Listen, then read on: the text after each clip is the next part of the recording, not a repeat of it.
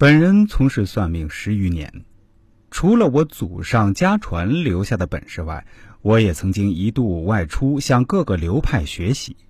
记得先前的时候，课堂上一个香港老师教给我们说：，当你抛出一枚硬币，落在地上时，正反面的概率都是百分之五十，而落地之前，你永远不可能确定的知道硬币将哪面朝上。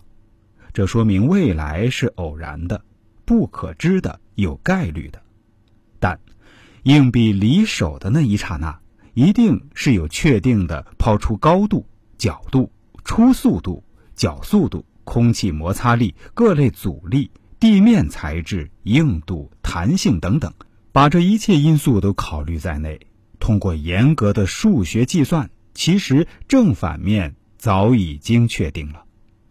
也许，仅仅是也许，我和你就像那枚硬币，从出生的那一刻起，一切所有能影响你的因素都摆在那里，固定了你的一生，只是你自己不知道而已。我觉得人总会有那么一天，会恍然的感到自己身上的那种局限性，而这种局限。是你根本无法用所谓的努力去弥补。首先是自己身体上的因素，人的身高样貌大部分取决于先天的基因，能不能喝酒也取决于自己身体制造某种分解酶的效率，会不会唱歌取决于声带，会不会读书也因为你是否有高效运转、理解抽象思维的大脑。不同的人做同样的事情，结果会大相径庭，这就是所谓的天赋。其次，你出生的家庭自己不可选择，父母亲的眼界和资源很大程度上决定了你人生的起点。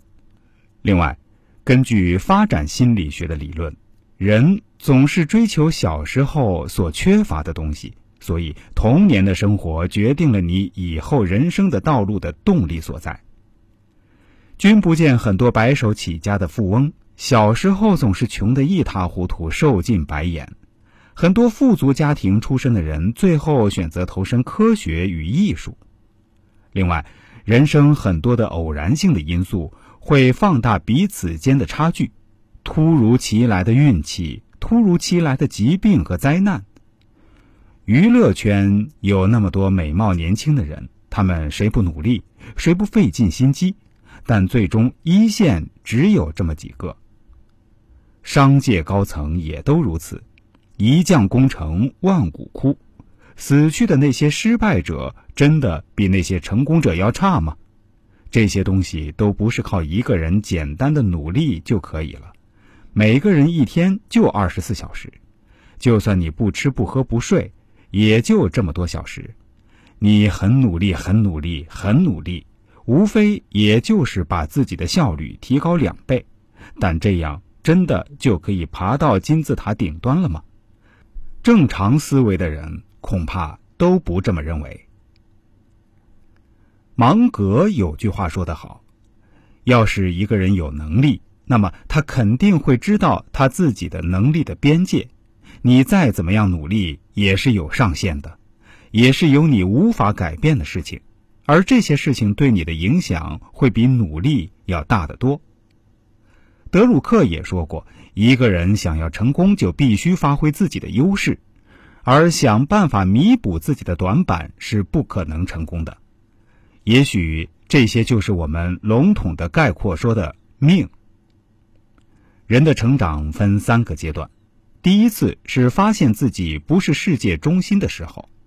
第二次是在发现，即使再怎么努力，终究还是有些令人无能为力的时候；第三次是在明知道有些事情无能为力，还是会尽力争取的时候。人生对待命运的三重境界，分别是不相信、信命、知命。只有到第三重境界的时候，你才可以算是一个。领悟透了人生的赢家。